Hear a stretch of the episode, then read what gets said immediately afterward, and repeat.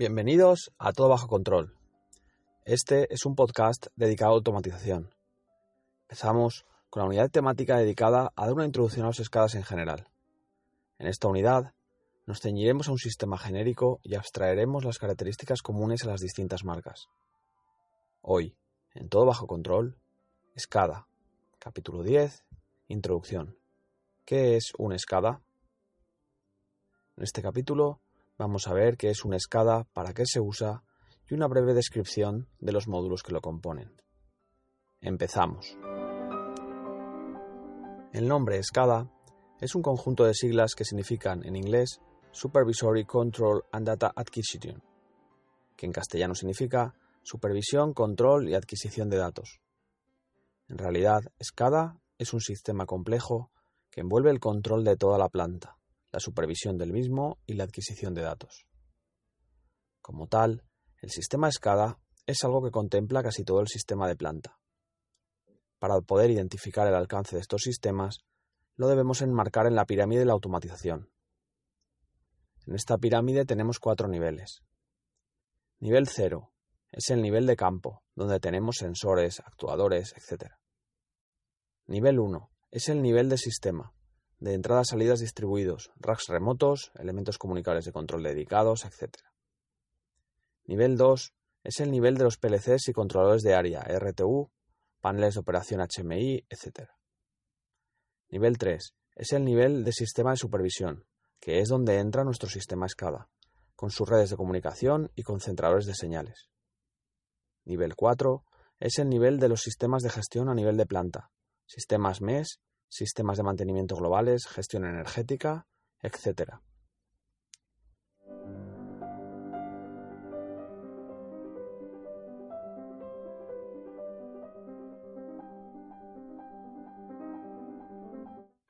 En la mayoría de las plantas se llega como mucho a nivel 3. Sistema de supervisión SCADA. En un futuro dedicaremos un capítulo a profundizar este tema y las consecuencias que tiene seguir esta estructura de niveles veremos que hoy en día se están proponiendo esquemas distintos. Volviendo al objetivo de definir qué es un SCADA, a grosso modo y para que se entienda, un sistema SCADA es un sistema informático que comunica con todos los PLCs y equipos de la planta. Sus funciones son comunicar a los operarios de producción y mantenimiento las situaciones anómalas que se produzcan en la instalación, supervisar la instalación, Permite ver el estado de la instalación de forma sencilla en forma de diagramas dinámicos de proceso, en los que se puede ver los elementos que están en marcha, los valores de las magnitudes del proceso, estado de los interruptores, etc. Manejar la instalación, es decir, sirve para que se puedan activar las órdenes y selecciones a la instalación. Desde él también se pueden cambiar las consignas de las distintas instalaciones, es decir, permite interactuar con las máquinas de forma centralizada sin tener que ir a los paneles locales. Y registrar los valores de la instalación, de forma que podemos analizar lo que pasó en la instalación ante un incidente, tanto valores numéricos como eventos digitales como alarmas. Algunos sistemas SCADA disponen de más características, como la generación de informes, ayudas a las tomas de decisiones, pero en general las funciones más características son las que hemos comentado.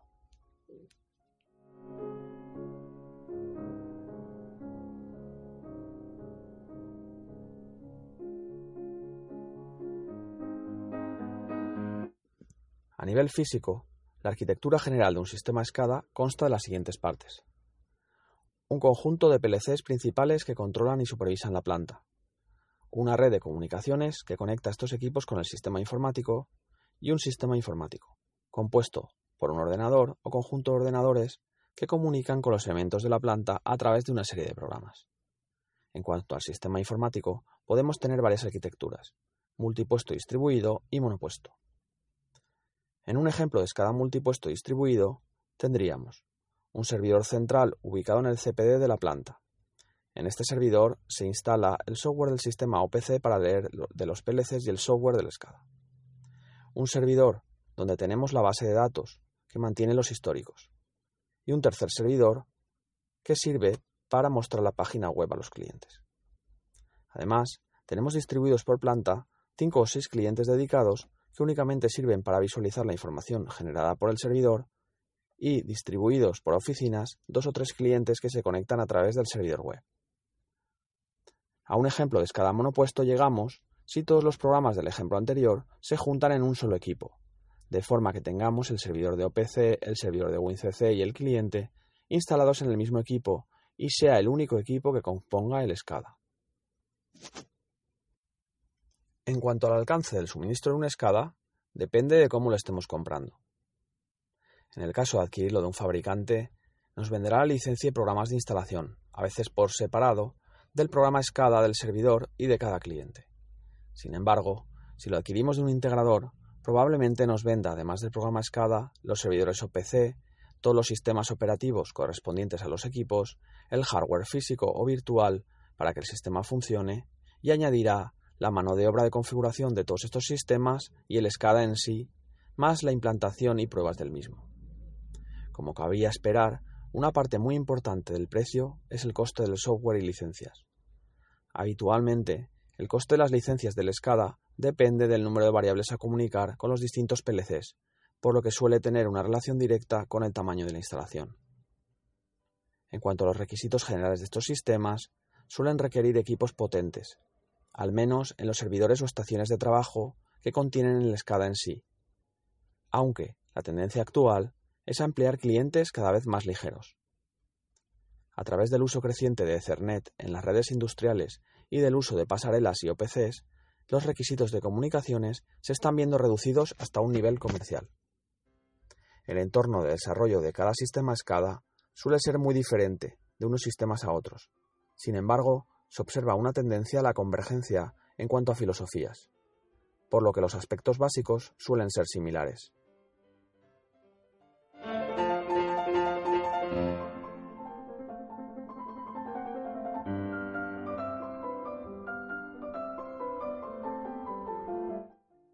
Se podría describir el diagrama de bloques de estos sistemas como sigue. El núcleo de la SCADA, un sistema de bases de datos, sistema de comunicación con el PLC, programas de visualización, runtime, sistema tipo ID. Pasamos a describir brevemente estos puntos. El núcleo del SCADA, que contiene todos los procesos de adquisición de datos para leer las distintas variables de los PLCs, generar alarmas, registrar históricos, mantener los mímicos e imágenes del proceso, generar informes y generar acciones. En los siguientes capítulos iremos viendo la descripción de cada una de estas partes. Este núcleo puede estar albergado en un servidor o distribuido. El sistema de bases de datos sirve para almacenar los valores históricos de variables o alarmas. Pueden utilizarse desde sistemas abiertos en los que se puede seleccionar la base de datos hasta sistemas propietarios basados en ficheros. Los sistemas de comunicación con los PLCs ya sea a través de drivers propietarios o a través de OPCs. Los programas de visualización runtime permiten al usuario interactuar con el sistema. A través de estos programas se visualizarán las variables adquiridas en el núcleo a través de pantallas con representaciones del proceso. Se verán las alarmas y los históricos. Cada vez la tendencia evoluciona hacia la visualización en entornos web. Por último, suelen tener un sistema tipo IDE, en el que se desarrolla la aplicación del SCADA propiamente dicho. La parte de desarrollo se puede ejecutar en el mismo equipo que corre el núcleo o en otro de forma remota. En general, se dispone de un árbol de objetos en los que podemos definir cada una de las partes del SCADA. Por lo general, estos entornos disponen de un lenguaje de programación tipo script que permiten definir las animaciones más complejas o realizar acciones disparadas por eventos. El entorno de desarrollo de las imágenes de proceso suele ser gráfico, en el que nos muestran una paleta de objetos para poder configurar los distintos elementos. En cuanto al equipo de desarrollo de estos sistemas, varias especialidades son necesarias. Algunas empresas confían en una persona todoterreno y un solo técnico desarrolla todo el proceso, mientras que hay empresas que especializan las funciones para profundizar más en cada una de las complejidades de los escadas. Las funciones y estereotipos que intervienen en el desarrollo son Equipo de IT. Este equipo se encarga de las comunicaciones Ethernet y la configuración de los servidores y clientes con sus respectivos sistemas operativos. Nos los imaginamos con bata blanca y profundas gafas de pasta. Equipo de comunicaciones industriales. Se encargan de establecer y comunicar con cada uno de los PLCs. El trabajo de este equipo comprende desde realizar modificaciones en los PLCs de las distintas partes de planta, o incluso realizar los programas de los PLCs, concentradores de señales, hasta configurar las distintas pasarelas para leer equipos con redes no Ethernet. Suelen configurar la parte de OPC del SCADA o los distintos drivers nativos. Su trabajo suele acabar con la definición de los tags. Nos los imaginamos con casco, gafas de protección y uniforme azul para ir por planta. Equipo SCADA. Este equipo es el que realiza la instalación del SCADA en los servidores preparados por IT. Recoge los tags configurados por el equipo de comunicaciones, configura alarmas, históricos y la aplicación básica estándar que cada empresa suele tener. No nos los imaginamos, solo les respetamos. Equipo de diseño gráfico. Este equipo desarrolla las pantallas y los distintos dibujos necesarios para representar la información. En función de lo sofisticado de las representaciones, pueden tener un equipo de diseño 3D, especialistas en arte, etc. Nos los imaginamos con una boina ladeada y un fino bigote con puntas redondeadas. Equipo de desarrollo. Este equipo desarrolla los scripts necesarios para hacer funcionar el SCADA y si es necesario alguna aplicación externa para cumplir con las necesidades del cliente. Nos los imaginamos con una camiseta negra, con algún tipo de logotipo indescriptible de alguna conocida serie de moda de hace unos años. No suele abundar el pelo en las cabezas de los hombres de este equipo. Equipo de bases de datos y enlaces con otros sistemas, MES, RP, etc. No existen. Nadie sabe dónde habitan. Puede que vivan detrás de los servidores o escondidos en alguna remota isla del Ártico. Como nadie entiende el lenguaje que hablan, pensamos que hablan noruego o algún dialecto del finés. Equipos de puesta en marcha y o soporte. En algunos casos, estas dos funciones están separadas. Se trata de gente todoterreno, especialistas en resolver los problemas de contingencia en las puestas en marcha y formar al cliente en el empleo de la escada. Desde la puesta en marcha responden a los problemas que, como cualquier sistema informático, se suelen presentar a lo largo del tiempo. Básicamente son MacGyver. Por último, dos especialidades que no son puramente técnicas, pero son tan necesarias como las anteriores.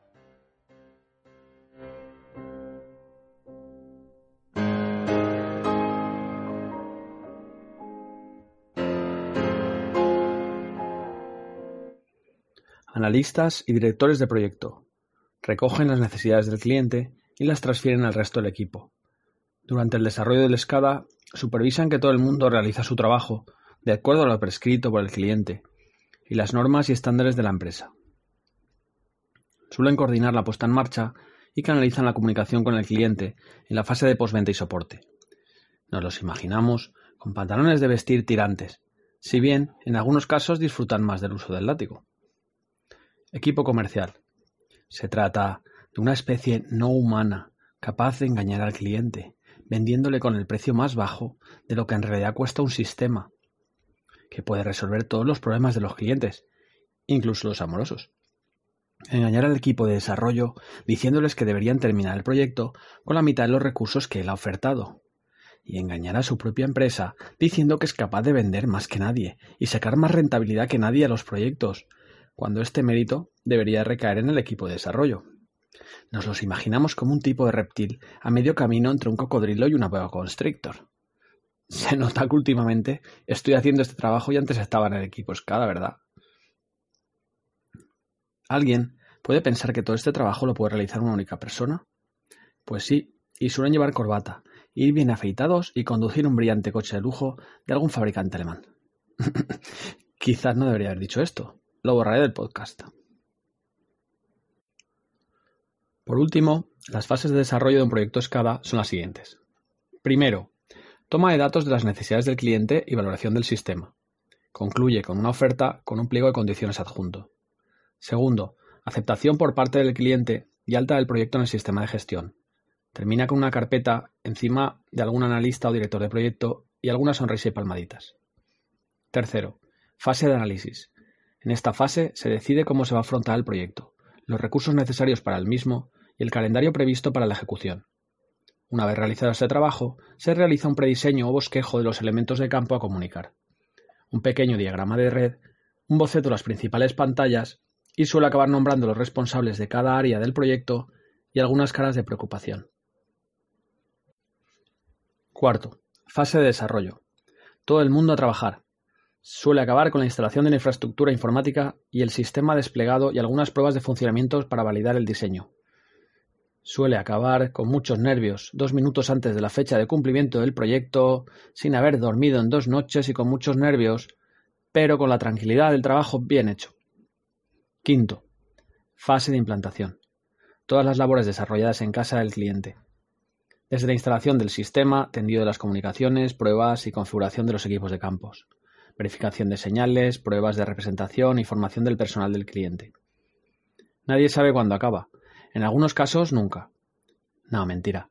Acaba con la aceptación del cliente. Sexto, posventa. En esta fase se rematan las cosas que no se pudieron probar en la fase de implantación o los problemas que puedan surgir una vez aceptada la instalación.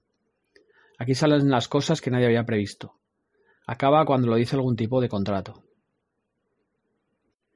Séptimo. Vida útil del sistema. En esta vida hay dos partes en las que interviene la empresa que desarrolla la escada. Las incidencias, se me ha quedado colgado, y las ampliaciones. Cling, cling. Octavo. Desde el punto de vista de los usuarios de la escada, hay una fase de aprendizaje en el uso del sistema, en el que resulta vital el apoyo del sistema de soporte y por parte de mantenimiento del cliente la fase de aprendizaje en la resolución de los problemas que pueda estar en su mano resolver, incluso realizar pequeñas modificaciones. Noveno. Fin de la vida útil y reemplazo por otro sistema. ¿Alguien se plantea que los sistemas tienen una fecha de caducidad? Es importante plantear cómo puede afectar esto al funcionamiento de la planta y si es factible un cambio sin parar. Este punto está muy relacionado con las ampliaciones de las líneas de producción. ¿Alguien se plantea que una vez se amplíe la planta se debe ampliar la escada? Esto tiene algunas derivadas sobre el tipo de escadas a elegir, los métodos de programación y diseño a realizar, y a qué tipo de empresa se debería contratar este tipo de sistemas. Después de haber visto qué es una escada, continuaremos con la comunicación con los elementos que controlan cada parte de la instalación. Pero eso será en otro capítulo. Quedamos a la espera de vuestros comentarios, por lo que nos despedimos hasta la próxima Saludos y que todo quede bajo control.